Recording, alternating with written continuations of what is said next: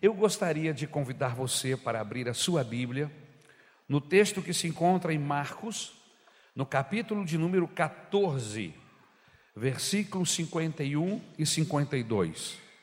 Amém? Marcos 14, versículo 51 e o versículo 52. Eu quero falar esta noite sobre o perigo de vestir-se com um lençol. Amém? Amém? Oi?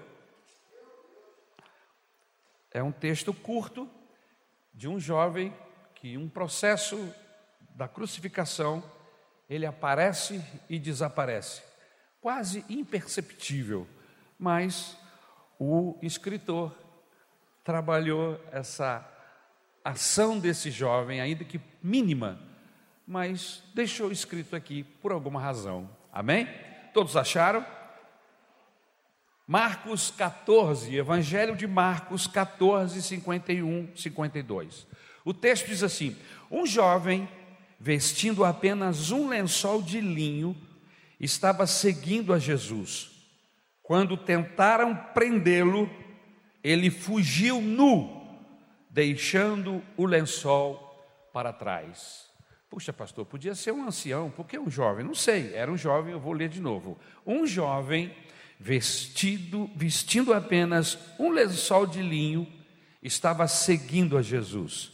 Quando tentaram prendê-lo, ele fugiu nu, deixando o lençol para trás. Baixe a sua cabeça, vamos orar juntos? Meu Deus, nos ajuda na explanação deste texto. Senhor, me dá graça, me dá unção, que o teu Espírito Santo possa guiar as minhas palavras, Senhor, e que tu possas falar através da minha boca, através desse texto, para as pessoas que vieram a este culto esta noite, Senhor, e aqueles que ouvirão esta mensagem em algum momento, que tu possas usar outra vez para abençoar as vidas, ó oh Deus. Eu rogo a bênção da compreensão, da mente aberta, Senhor, do entendimento para todos que me ouvirem, todos que me ouvem no nome de Jesus. Amém. O perigo de vestir-se com um lençol. Eu quero agradecer a nossa equipe que me ajudou na montagem deste esboço. Deus abençoe vocês em nome do Senhor Jesus. Imagine você que a cidade de Jerusalém estava vivendo a noite mais dramática da sua história. Na calada da noite, Segundo os textos bíblicos, as autoridades judaicas e romanas estavam tramando um plano maligno para, junto com Judas, Judas o Iscariotes, para prender Jesus. Quem era Jesus? Jesus era o carpinteiro de Nazaré. Jesus era um dos mestres, um rabi meigo, dócil, inteligente, que sabia simplesmente tudo, ele tinha respostas para as, as inquietações da alma das pessoas. Este era o Filho de Deus, o Salvador do mundo, e eles estavam tramando para matá-lo. Outra coisa importante é que Jesus já estava no Getsemane. Enquanto eles estão lá fazendo a sua tramóia, planejando o, o assassinato do Senhor Jesus, né? De acordo com a lei, direitinho, nada fora da lei, mas era um assassinato. Jesus já estava no Getsemane e ele estava travando uma luta sangrenta. O seu suor, o seu esforço era tão tremendo que ele suou, suou gotas de sangue. Ele ora com forte clamor, ele chora, e as suas gotas de suor se transformam em gotas de sangue. A ciência tenta explicar este fenômeno físico. Quando uma pessoa está muito angustiada, desesperada, quando uma pessoa está debaixo de muita pressão, é possível que essa angústia, que esta pressão desencadeie esse processo. No lugar do suor apareça gotas de sangue. Os discípulos estavam dormindo. O texto bíblico diz que eles não suportaram ficar acordado orando com o Senhor. E aí o inferno lança contra Jesus suas setas mais venenosas. Jesus geme Jesus chora, seu suor é como sangue, mas ele se rende completamente à vontade do Pai e se dispõe a ir para a cruz e morrer no lugar da igreja, em meu lugar e em seu lugar. Terceira coisa que me chama a atenção aqui nesse texto e no contexto é que Jesus, ele, o Judas, melhor dizendo, Judas ele lidera uma turba de sacerdotes e soldados. E essa turba, eles têm um objetivo: prender Jesus. E eles saem de suas da, do local onde estavam planejando e se caminham até onde Jesus estava. E isso era noite, já noite avançada, já quase entrando na madrugada. E aí o barulho, o movimento desses soldados, dos cavalos, do, deles combinando isso, passando pelas ruas, eles acabam fazendo barulho. Né? Muitas pessoas, movidas por curiosidade, acabam abrindo suas janelas. Outros olham assustados de dentro de suas casas. Mas um jovem, diz o texto, não se conteve. Do jeito que ele estava enrolado em seu lençol, na sua cama, ele pulou da cama e saiu de sua casa enrolado nesse lençol e infiltrou-se no meio daquela multidão, daquela turba, para ver todo o drama que, se, que iria se desenvolver, todo o espetáculo, a prisão do Senhor Jesus Cristo. Mas o interessante é que ele não se apercebe, ou ele não se apercebeu, que lençol não é roupa, irmãos. Você já saiu algum momento trajado de lençol? Espero que não. Mas é uma cena que nos nossos dias iria chamar muita atenção, né? Porque o texto bíblico diz que ele simplesmente estava com apenas este lençol enrolado em torno do seu corpo. Hã?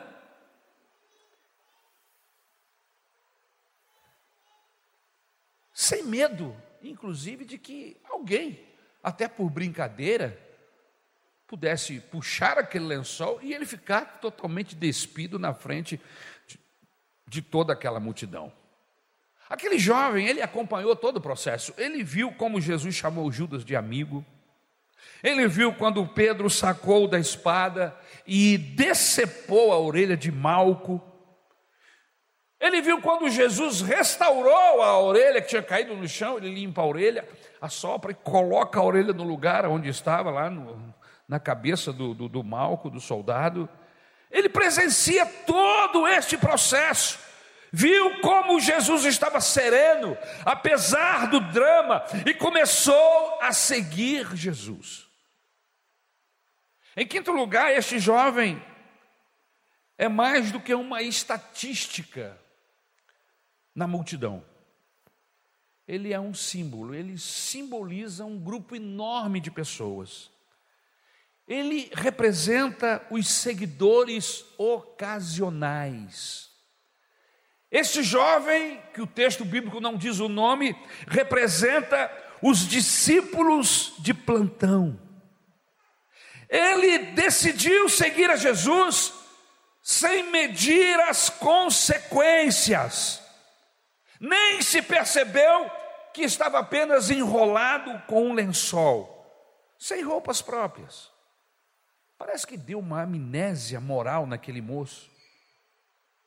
Curiosidade, pressa, improvisação, inconsequência foram as misturas que fizeram daquele moço um discípulo sem compromisso. E essas misturas, irmãos, elas continuam acontecendo. Quais, pastor? Vou repetir: curiosidade, pressa, improviso, inconsequência, são misturas que, quando são elementos que, quando se juntam, principalmente no que diz respeito a relacionamento e com Deus, se torna um elemento explosivo, destruidor. Quantas decepções, quantas tragédias têm acontecido por causa dessa mistura? Quantos casamentos em desgraça por causa de inconsequência? Quantos empreendimentos mal sucedidos? Quantas vidas destruídas? Tudo por causa de uma curiosidade mórbida, torpe e inconsequente. Eu dirijo muito de um lado para outro, tenho que me deslocar até por causa do, do trabalho que exerço. E, e, aqui no Rio de Janeiro eu noto que há uma curiosidade mórbida no trânsito. Eu não sei se você já notou, mas quando nós estamos passando e às vezes o trânsito freia, o trânsito para, diminui a velocidade, e você diz: será que foi algum acidente? Será que aconteceu alguma coisa? O trânsito totalmente parado. Não. É que os indivíduos lá da frente diminuíram a velocidade a quase zero, e com isso vai parando tudo atrás dele, não é verdade? Porque tem um acidente na outra mão e ele quer ver o que é que está acontecendo do outro lado. Você conhece gente assim? Não olha para o lado, não fica olhando para mim. Pastor, eu vim lá do Pingo d'Água. É longe, eu passei outro dia lá. Quando eu saí daquele sepultamento, o Waze me levou pelo Pingo d'Água. E eu passei lá, tem uma, um ponto do BRT e tem uma placa Pingo d'Água. Eu falei, é aqui. Eu falei, é longe esse lugar lá da igreja. Eu vim lá do Pingo d'Água, pastor. O que, que eu tenho a ver com esse moço que saiu pelado, enrolado no lençol, no meio de uma turba doida? É que existem alguns princípios preciosos aqui nesse texto que eu gostaria de trazer para você esta noite. E qual é o princípio, pastor? O primeiro princípio que eu gostaria de dizer é que, assim como esse rapaz, existe um grupo de pessoas que se cobrem com um lençol. E esse grupo de pessoas, eles simbolizam seguidores de Jesus, mas seguidores sem compromisso. Ou seja, aqueles que se cobrem de um lençol são o símbolo de seguidores de Jesus, mas sem nenhum compromisso. Seguem a Jesus, mas não têm compromisso. A Bíblia nos fala sobre, nos mostra que esse rapaz seguia Jesus. E ele se tornou um discípulo casual. Mas não era um verdadeiro discípulo faltava-lhe um compromisso com Jesus. Ele era um discípulo do improviso. Ele não seguia Jesus porque o amava, porque tinha gratidão, porque tinha descoberto que Jesus era o Filho de Deus e que poderia salvar a vida dele, como aconteceu com muitos outros no processo em que o Senhor Jesus viveu aqui na terra. Não, não era esta a razão que o fazia seguir Jesus. Ele seguia Jesus simplesmente por curiosidade. Movido pela curiosidade. Mas ele não tinha nenhuma aliança com Jesus. Outra coisa que me chama a atenção nesta geração, neste grupo de pessoas que seguem Jesus, como esse rapaz, é a geração do fica. Fica comigo. Esse jovem é o símbolo da nossa geração. Por quê? Porque é a geração do fica. Fica sem compromisso. Ele fica no namoro, ele fica no casamento, ele fica nas amizades, ele fica no emprego, ele fica em um endereço, ele fica. E todo mundo está ficando. E quando eu falo de ficar, eu estou falando de um relacionamento ocasional. E é muito comum entre os jovens e os adolescentes, e até entre os adultos, conhecerem uma pessoa e daqui a 10 ou 15 minutos já está beijando essa pessoa, como se essa pessoa fosse o maior amor da sua vida. Mas é tudo aquele momento. As pessoas estão sendo treinadas por essa sociedade maligna e corrupta a se envolverem com esse tipo de relacionamento. E é triste ver os nossos jovens, jovens na igreja, adolescentes, que entram nesse processo e às vezes com consentimento do pai e da mãe. Às vezes o pai e a mãe nem sabe. Mas você sabia que a sua filha está ficando com fulano? Hã? Não? Pois é, devia saber. Você sabia que o seu filho está ficando com a filha da fulana? Hã? Estão ficando, ninguém sabe. De vez em quando eles se encontram, de vez em quando eles se abraçam, de vez em quando eles se beijam. Por enquanto está nisso. Mas a situação pode ir adiante. Se já não chegou. Porque quem topa esse tipo de relacionamento vai abrindo as fronteiras, vai abrindo as portas, e daqui a pouco se tornam íntimos e são apenas ficantes pessoas que ficam. Todo mundo está ficando. As coisas e as pessoas estão se tornando descartáveis, porque quem fica tem esse tipo de pensamento. Talvez esse não seja o seu pensamento, minha filha, minha querida filha, meu querido filho. Talvez você tenha até uma outra intenção, mas será que a sua intenção é a mesma do outro lado? Será que essa pessoa que está ficando com você tem interesse realmente em levar você a sério? Ou você é mais alguém que está passando na vida dele ou na vida dela e que daqui a pouco será descartada como um coador de café? E aí você é que vai decidir. Hoje as pessoas estão ficando, estão ficando até com Jesus. Fica um tempo com Jesus, dizem que ele é bom, que ele é maravilhoso, e às vezes chegam até a se envolver nos processos da igreja. Mas depois, como é só algo passageiro, ele vai embora. Assim como chegou do nada, do nada ele desaparece. Existem outros que ficam nas igrejas. Você conhece, Jô, pessoas que ficam na igreja? Conhece? Não fica olhando para o lado, não, fica só olhando para mim. Olha, gente que fica. Se existe um povo nômade nos nossos dias, são os chamados evangélicos, evangélicos nômades.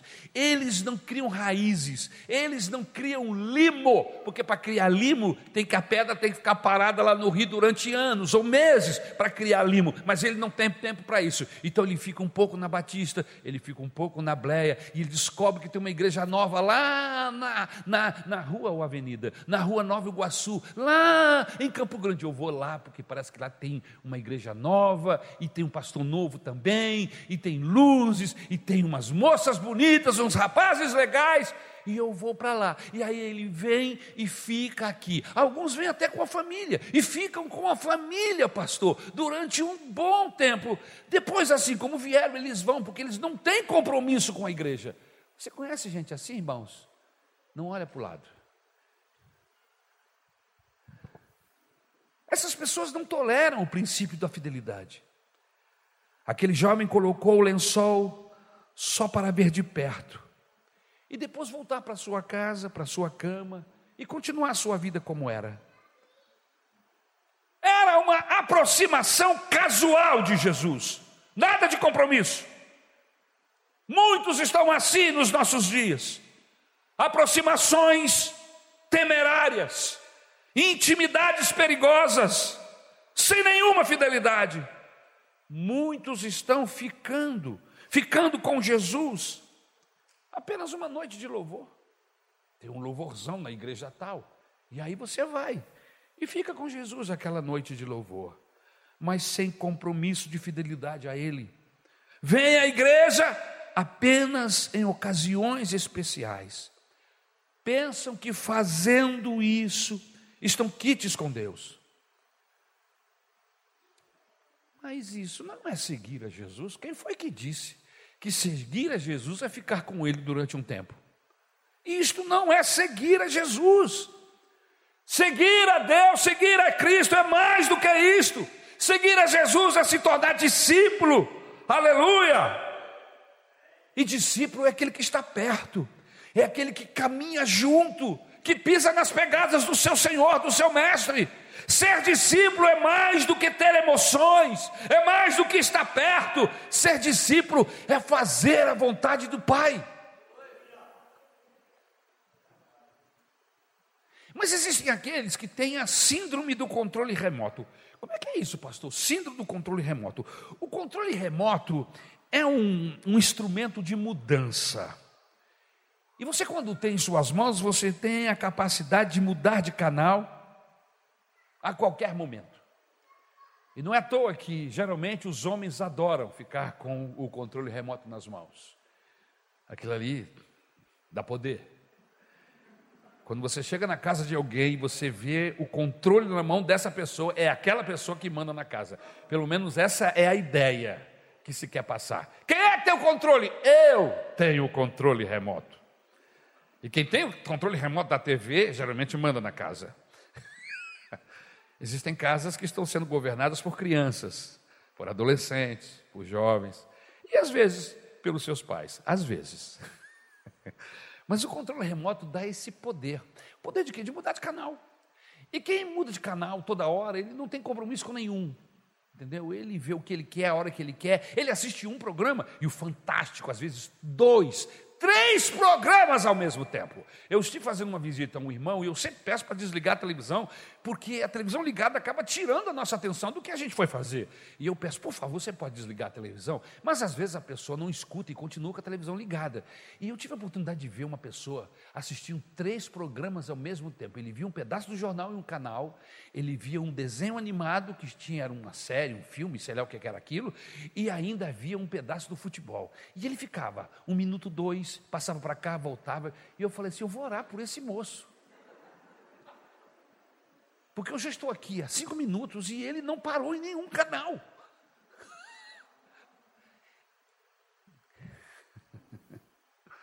Com o controle remoto não há fidelidade, nem a nenhum canal. Com o controle remoto há um interesse por tudo e por nada. Porque no final tudo e nada foi visto. Essa mania do controle remoto acabou por se manifestar nos relacionamentos. As pessoas não conseguem ficar muito tempo com a mesma namorada. E aí, tem até um filme que o cara tem um controle remoto e ele fica mudando de processos na vida dele tão rapidamente, ele não consegue viver a vida com ninguém porque ele, quando ele não gosta de alguma coisa, ele vai e clica. E aí ele muda para outro canal, ou para outro setor, ou outra área de sua vida. Ele, ele elimina, como se fosse um canal de televisão. Tem gente que age assim na sua vida. Ele não fica muito tempo com a mesma namorada, com o mesmo namorado. Ele não fica muito tempo com o seu, com o mesmo marido. O quê? 35 anos de casado? Que loucura! Não, eu já experimentei, já tive cinco mulheres, seis, sete que eu contei. Fora as que eu não conto, as que aparecem dentro desse processo doido. Pessoas que não podem, não querem ficar com a mesma esposa, com os mesmos amigos, na mesma igreja. Hoje os crentes dizem que Jesus satisfaz, mas vivem insatisfeitos, vivem à procura de coisas místicas, ou se deliciar nos banquetes do mundo. O apóstolo Paulo, quando fala deste assunto, ele diz que os lucros do mundo tornaram-se lixo ao comparar com a sublimidade do conhecimento de Deus. Mas como você não tem tempo e não fica tempo suficiente para descobrir essas sublimidades do conhecimento de Deus, Qualquer banquete que o mundo lhe oferecer, você cede com facilidade, porque você não sabe o que é bom. E quando a gente não sabe o que é bom, a gente fica experimentando, experimentando, experimentando. Mas hoje Jesus te trouxe aqui para você parar com essa vida que não está te levando a lugar nenhum. Nem você é um crente de verdade, e nem é um seguidor de Jesus. Você acaba ficando em cima do muro, experimentando coisas que o mundo lhe oferece e pouquíssimas as coisas que Deus pode lhe dar. Hoje, se você quiser, você pode dar um ponto final nesse processo. O que mais as pessoas andam buscando é prosperidade, saúde, sucesso e não intimidade com Deus. A maioria das pregações na televisão e às vezes nos púlpitos hoje falam sobre dinheiro, saúde e muito pouco sobre salvação. Quando suas expectativas não são atendidas, elas abandonam a igreja, fogem de Jesus, como a multidão lá em João no capítulo 6. Como o jovem rico fez, do nada apareceu, conversou com Jesus e desapareceu do nada.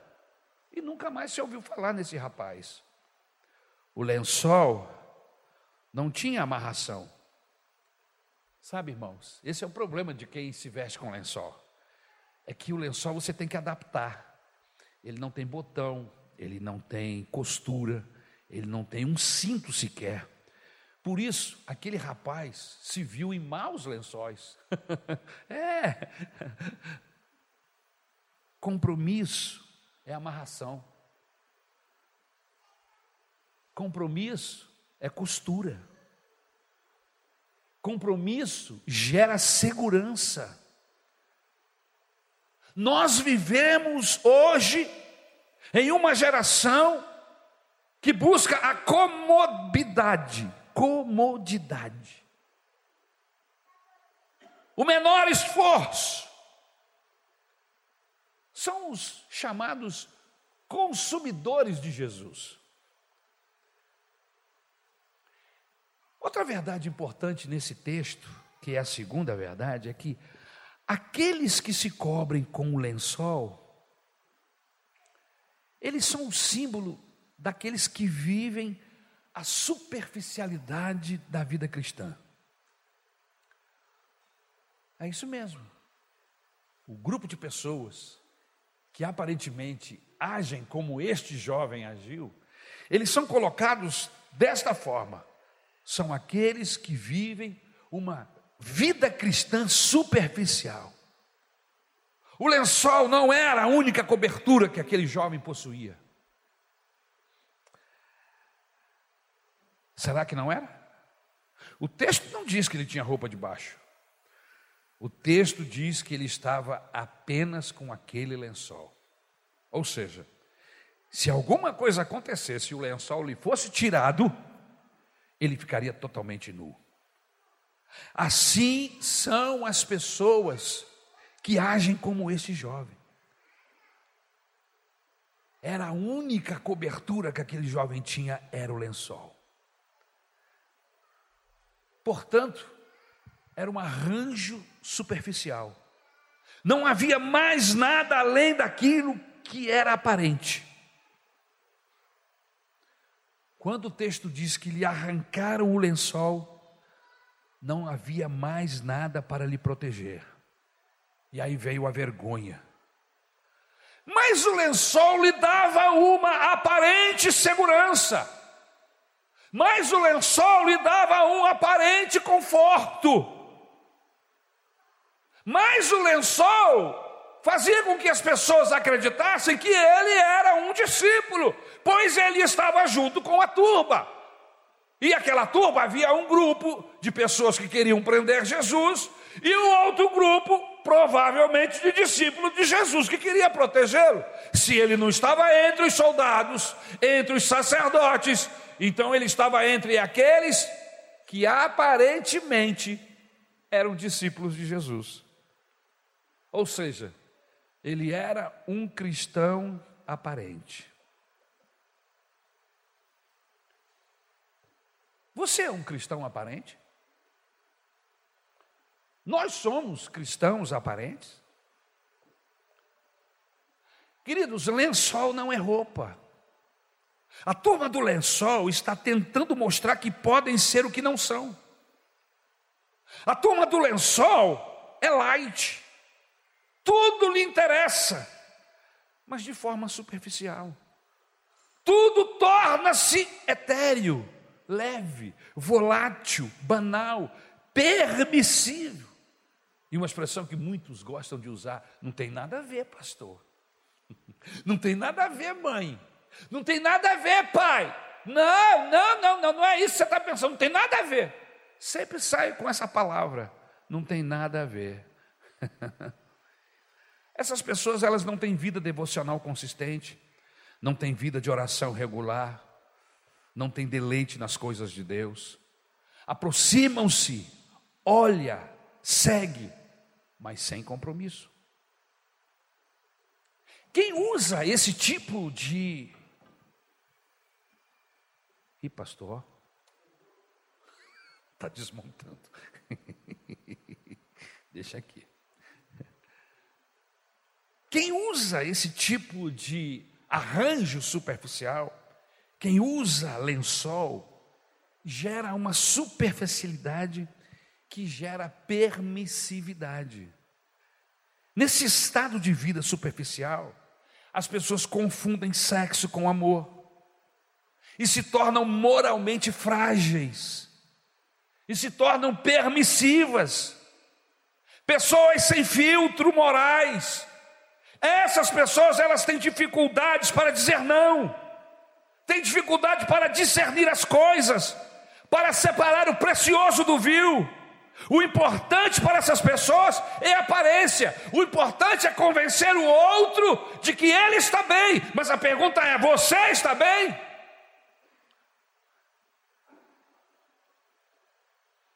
O texto bíblico conta a história de um homem chamado Simão. Simão o mágico. Simão o mágico, ele conseguiu enganar toda a população de uma região denominada de Samaria. Era lá que ele morava. Foi lá que ele construiu a sua reputação. Ele chegou a se batizar.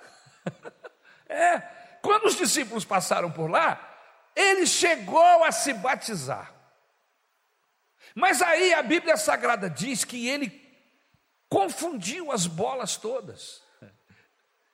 Ele achou que seguir a Jesus tinha alguma coisa a ver com as suas mágicas. E quando os apóstolos começaram a orar para que Deus promovesse o derramamento do Espírito Santo, ele pensou que podia comprar isso. A síndrome do Simão, o mágico, ela, ela se apresenta nas pessoas que misturam as coisas de Deus com ilusão religiosa. Os samaritanos estavam totalmente enganados acerca deste homem. Chegavam a dizer que ele era o poder de Deus. Simão iludia o povo. Ele misturava magia com o evangelho. Mas quem não é profundo em nada acaba se envolvendo no processo porque ele não sabe discernir o que é de Deus e o que é mentira, o que é do engano, o que é do inferno. Então ele acaba abraçando as duas coisas e ele vive uma vida misturada, aparentemente bem, mas não sabe ele que está bebendo água, que está comendo comida envenenada. Assim Simão iludia o povo, misturava magia com o evangelho, seu interesse era o lucro. Simão abraçou a fé, foi batizado, passou a acompanhar os discípulos na evangelização, mas nunca foi um convertido. Estava vestido de roupa de crente, parecia um crente, mas não era um crente. A turma do lençol se impressiona com o que vê, se deixa enredar pelos mágicos, porque não tem firmeza na palavra. Não é à toa que o Espírito Santo vem falando através dos pastores, dos líderes. Deixe-me dizer uma coisa importante para você esta, esta noite. Você sabe qual é a reunião mais importante desta igreja? Você vai dizer assim: o culto do domingo à noite. Não. Você sabe qual é a reunião mais importante que vai gerar mais bênção para a sua vida? O culto da manhã, pastor. Não a reunião que vai gerar mais bênção para a sua vida e para a sua família é uma reunião que acontece todos os domingos, aqui de 9 às 10, chamada Escola Bíblica Dominical. Crente que frequenta a escola bíblica dominical é crente que estuda a palavra de Deus. Ah, esse tipo de crente não é facilmente enganado por qualquer Simão mágico da vida. Não, não, não. Ele conhece a palavra de Deus, ele sabe o caminho. O Espírito Santo está nele. E ele consegue discernir o certo do errado. Ele consegue discernir a obra do diabo da obra de Deus. Entendendo que a Bíblia diz que, se possível fosse, esses espíritos malignos enganariam até mesmo a nós. Mas por que não enganam?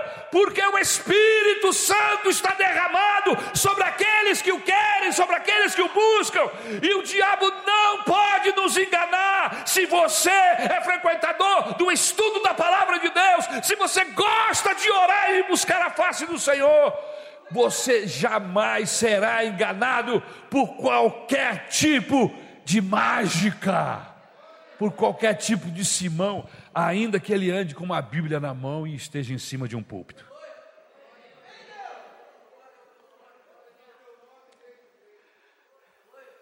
Terceira coisa importante nesse texto: aqueles que se cobrem com lençol são um símbolo daqueles que preferem o que dá certo em lugar do que é certo.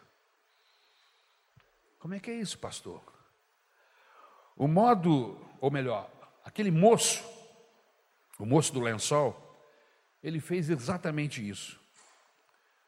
Não era certo sair de lençol, mas naquele momento deu certo.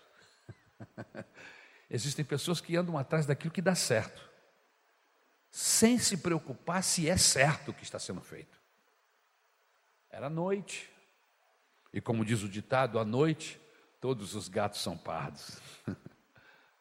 Naquela época, os homens usavam roupas compridas, o lençol enrolado no corpo, à noite, parecia-se como uma vestimenta de qualquer homem daquele momento. A escuridão favorecia esse tipo de arranjo, esse tipo de jeitinho. Sabe, irmãos, existem uns detalhes no seguir a Jesus que me encantam, como por exemplo, andar na luz, ficar debaixo da luz. Pessoas que seguem a Jesus, eles não ficam se escondendo, eles não ficam procurando lugares onde tem menos luz para estar, não. Eles gostam de estar debaixo da luz. Por quê? Porque não tem nada a temer. Tem os seus pecados perdoados, lavados e remidos pelo sangue de Jesus. São pessoas que suas ações, o seu procedimento estão todos iluminados, estão debaixo da luz. Agora, se tem que fazer alguma coisa escondida, se tem que ter alguma reunião atrás de alguma porta fechada, se tem algum esquema montado que ninguém pode ver, então tem algum problema.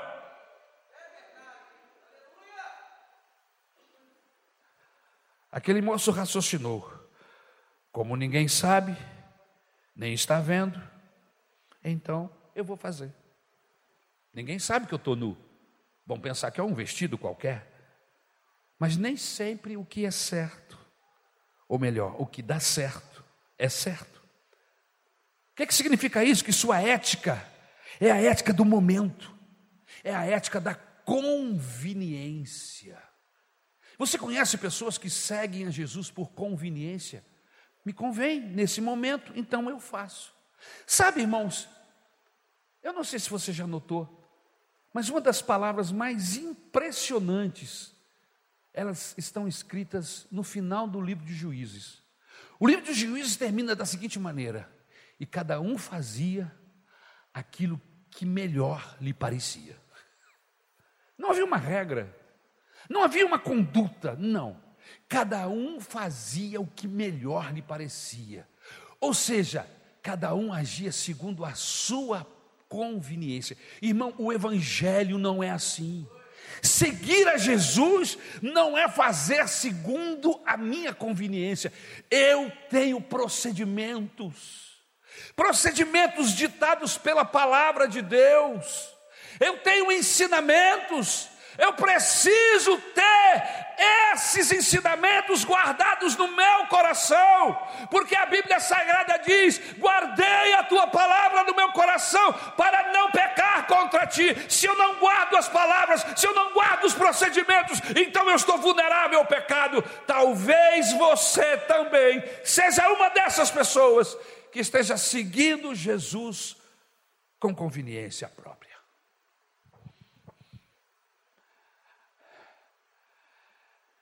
A Bíblia diz em 1 Coríntios capítulo 10, versículo 23, que nem tudo que é lícito é conveniente.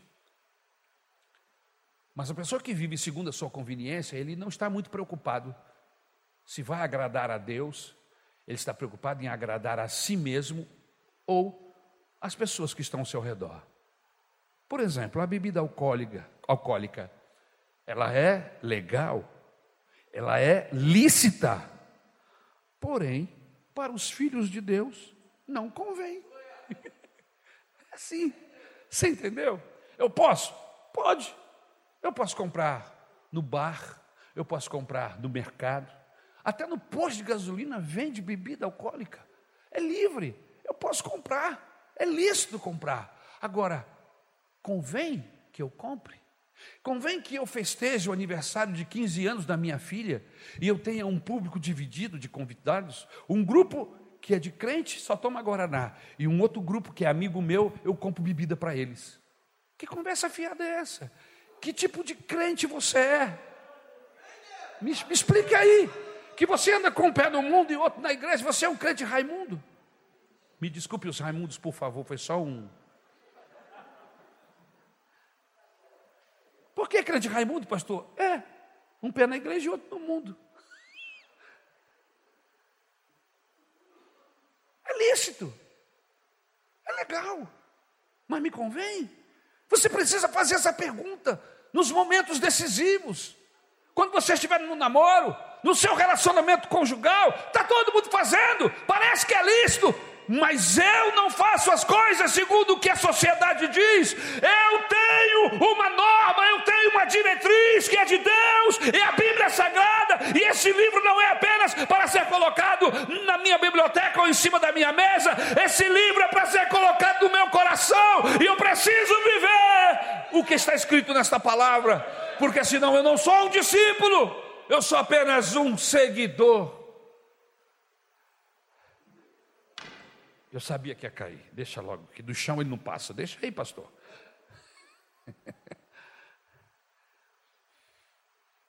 A pornografia está aí. Em bancas de revistas. Está um clique no seu mouse. Talvez dois. E você traz as maiores pornografias para dentro da sua casa.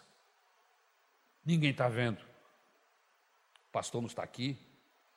Minha esposa viajou meus pais não estão em casa. Enfim, eu posso fazer. Seguidor por conveniência. Não segue porque ama. Não segue porque tem no seu coração gratidão a Deus e quer servi-lo. Não. A pornografia está aí. Na televisão, no cinema e nos streamers também. Eu tive que mudar a faixa etária. Porque de vez em quando eu assisto umas séries com a minha esposa. Ela é muito romântica e eu também gosto. Então a gente procura séries de 12 anos, de 10 anos. Porque acima de 12 anos tem sexo explícito, tem nudez. O que é pornografia? É você trazer a intimidade para o público. Isso é pornografia. Aquilo que era para ser feito, para ser colocado no oculto, na intimidade do casal, agora é trazido para a praça pública, para as telas de cinema e televisão. Isso é pornografia. Isso acaba com o seu casamento. Existem pessoas, inclusive, que estão usando a pornografia para alimentar o seu libido. Irmão, em nome de Jesus, isso é uma armadilha do diabo. Você está caindo nas mãos de Satanás. Quebra esse processo hoje, em nome de Jesus. Mas é livre. Ninguém está tomando conta de você. Você pode fazer. Mas será que me convém?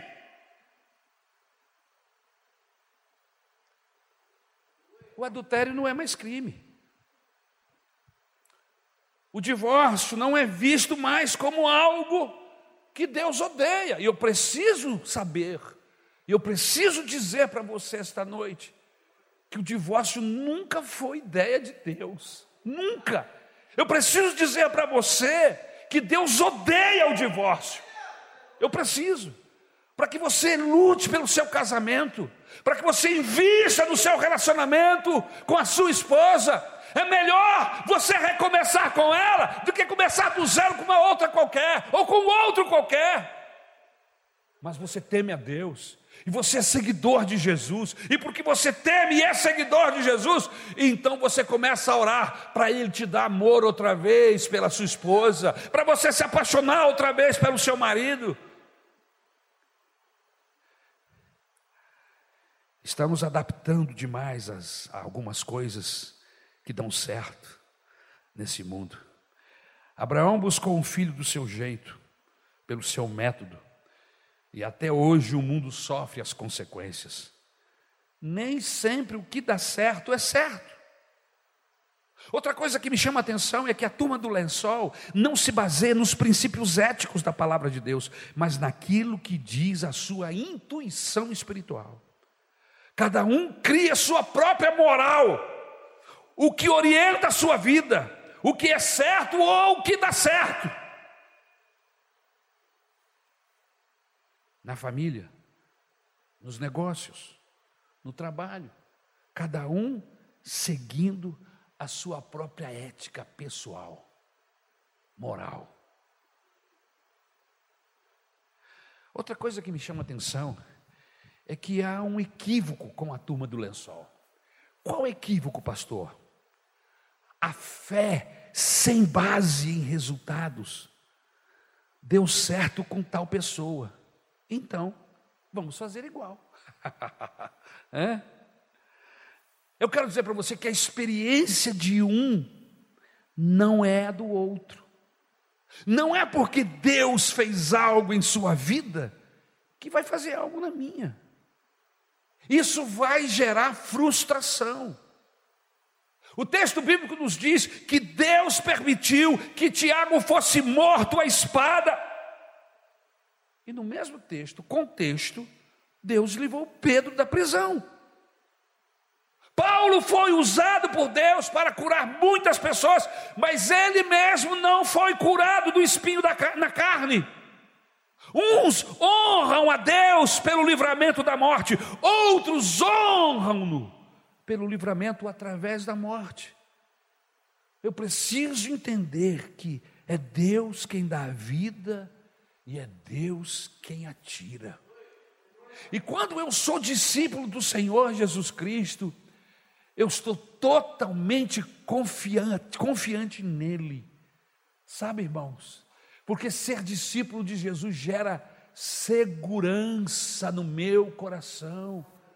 O apóstolo Paulo diz: Eu sei em que tenho crido, e eu estou certo que Ele é poderoso para guardar o meu tesouro até aquele dia.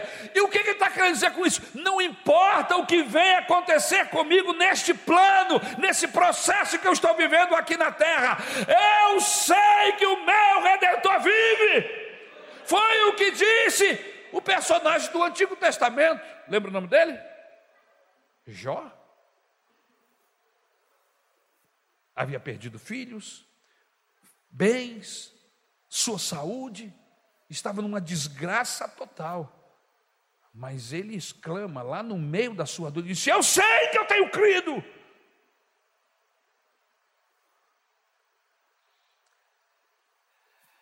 Em quinto lugar, Aqueles que se cobrem com o lençol são um símbolo daqueles que querem ser diferentes, mas não fazem a diferença. Aquele jovem, ele foi identificado como um seguidor de Jesus.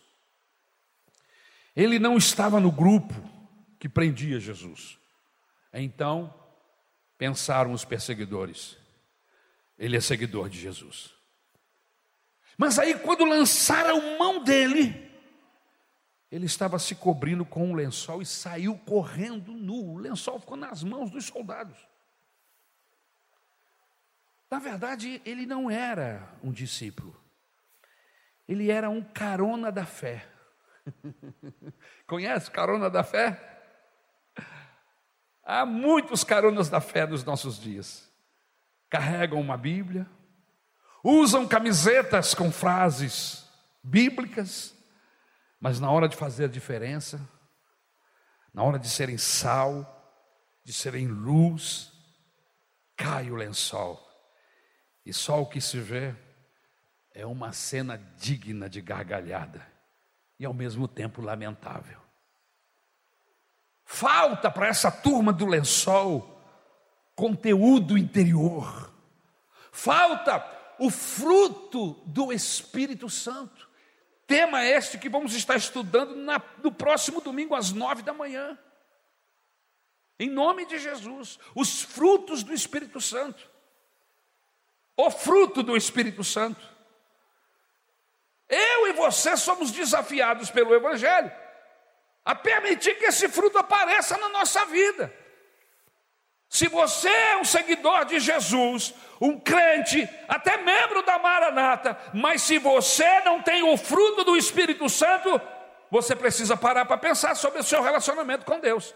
Um relacionamento que não está gerando nenhuma consequência benéfica, não está gerando nenhum fruto na sua vida e para a vida das outras pessoas.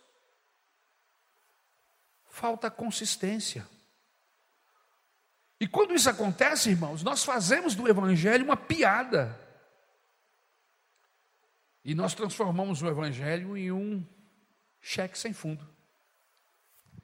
Vocês se lembram daquela história lá do livro de Atos, dos filhos dos sacerdotes que viam Paulo expulsando demônios? E eles diziam, em nome de Jesus, o apóstolo Paulo, e o demônio ia embora e a pessoa ficava liberta. Aí esse grupo eram filhos de religiosos. Um dia encontraram um endemoniado. Olharam um para a cara do outro e disseram: Vocês se lembram o que, que aquele moço, Paulo, fez? Lembro. Vamos fazer a mesma coisa. Levantaram as mãos e disseram para o endemoniado: Em nome do Senhor Jesus Cristo, a quem Paulo prega, nós te expulsamos agora. Aí o demônio olhou para a cara deles, o endemoniado, e disse assim: Eu conheço Jesus e conheço Paulo, mas quem são vocês?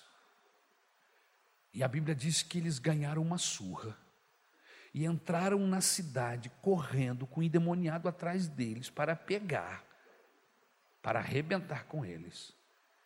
Que evangelho é esse que esse tipo de pessoa está pregando, está vivendo? É um cheque sem fundo, é um estelionatário da fé, porque ele não tem relacionamento com Deus ele não vive uma vida de fé, mas ele passa para os outros essa imagem. É como aquela árvore, aquela figueira, que Jesus e os seus discípulos procuram fruto e não acha. E Jesus disse: Eu amaldiçoo você. E ela secou na mesma hora, porque não tinha frutos. Era bonita, tinha folhas, dava boa sombra, os pássaros estavam pousando e fazendo ninho nela, mas ela não tinha fruto. Ou seja, ela enganava. Irmãos, nós não estamos servindo Jesus de brincadeira. Esse evangelho é sério, é para quem quer, aleluia, é para quem quer ser seguidor de verdade. Não há como ser estelionatário, não. Você precisa viver o que prega. Você precisa ser quem diz que é. É como jogador de futebol evangélico que ao fazer um gol, levanta a camisa e abre um peito assim, mostra uma frase. Deus é fiel. Aí todo mundo diz, ele é evangélico. Ele é lá da minha igreja, esse rapaz. E aí, passa-se alguns minutos, o juiz não marca uma falta. E esse mesmo rapaz de peito aberto, dizendo que Deus é fiel, fala tantos palavrões indizíveis, palavrões que você nunca aprendeu na escola. Porque a gente aprende palavrão na escola, infelizmente, irmãos. Eu aprendi todos os palavrões que eu sei na escola. Não foi na minha casa, porque meus pais nunca abriram a boca para falar um palavrão.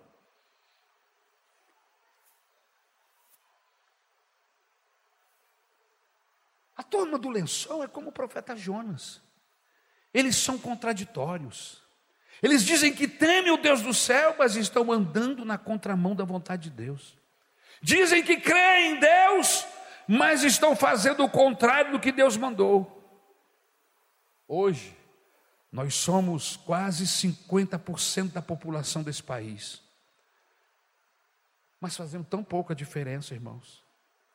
As pessoas mudam de igreja, mas não mudam de vida. Aprendem a dar glória a Deus na igreja, mas não aprenderam ou aprendem a falar a verdade no trabalho.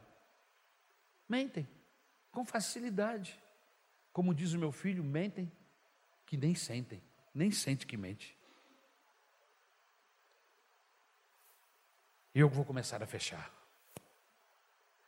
Aqueles que se cobrem com o lençol são um símbolo daqueles que estão desprovidos de poder quando precisam se defender.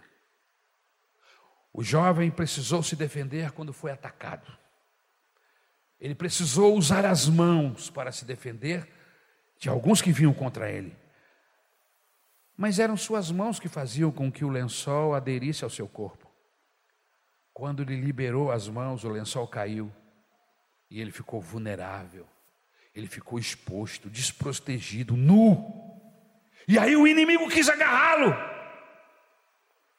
O lençol era a única coisa que ele cobria. Ficou nu. Fugiu nu. Que vergonha.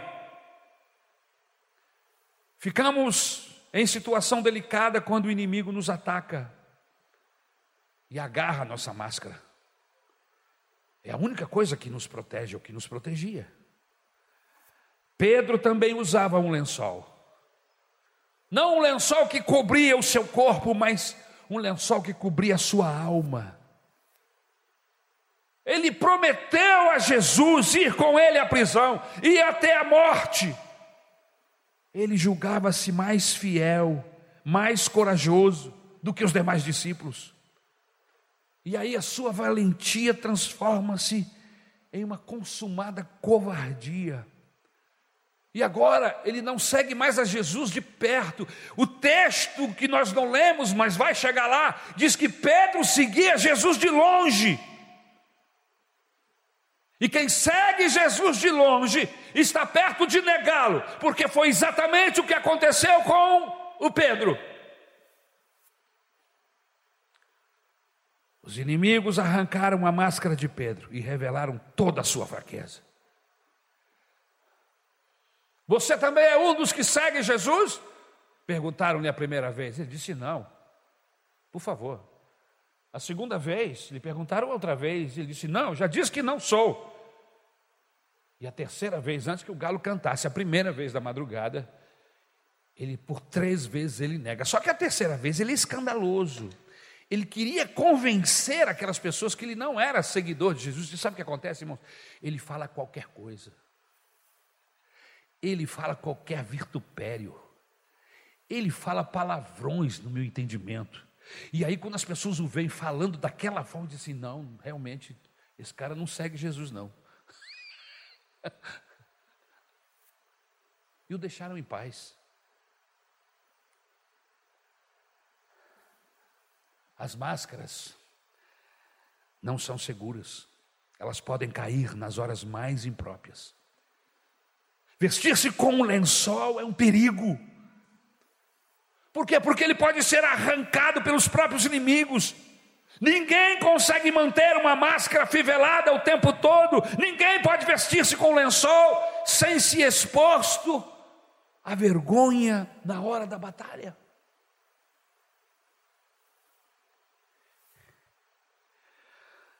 Em sexto lugar, aqueles que se cobrem com o lençol são um símbolo daqueles que participam da glória de Deus, mas não conseguem manifestá-la em suas vidas.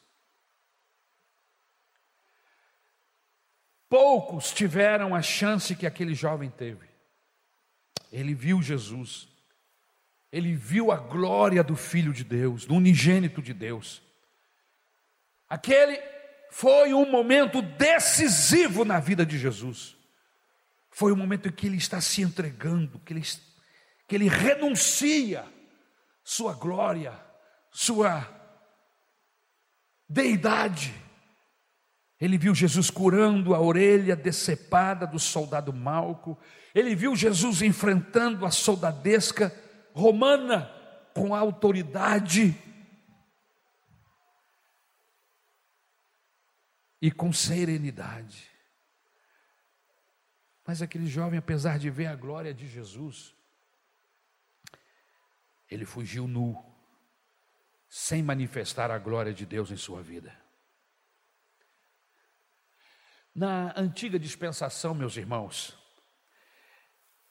quando Deus se manifestava, a sua glória enchia o templo. E uma das vezes que isso é muito marcante é quando o templo, no templo de Salomão, é inaugurado.